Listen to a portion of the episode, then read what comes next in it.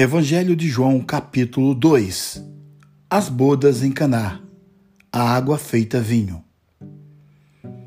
E ao terceiro dia fizeram-se uma bodas em Caná da Galileia, e estava ali a mãe de Jesus.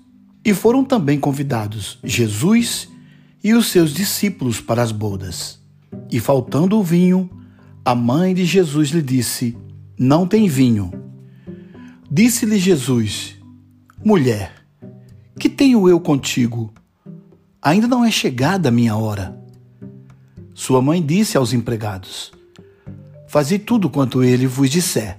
E estavam ali postas seis talhas de pedra para as purificações dos judeus, e em cada uma cabiam duas ou três metretas. E disse-lhe Jesus: Enchei de água essas talhas. E encheram-nas até em cima. E disse-lhes: Tirai agora e levai ao mestre Sala. E levaram.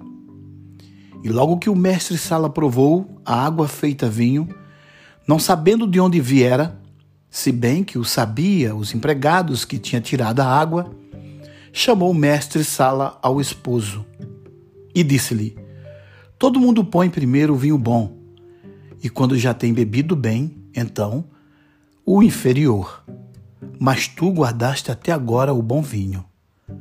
Jesus principiou assim os seus sinais em Caná da Galileia e manifestou a sua glória, e os seus discípulos creram nele. Depois disso, desceu a Cafarnaum, ele e sua mãe, e seus irmãos, e seus discípulos, e ficaram ali não muitos dias.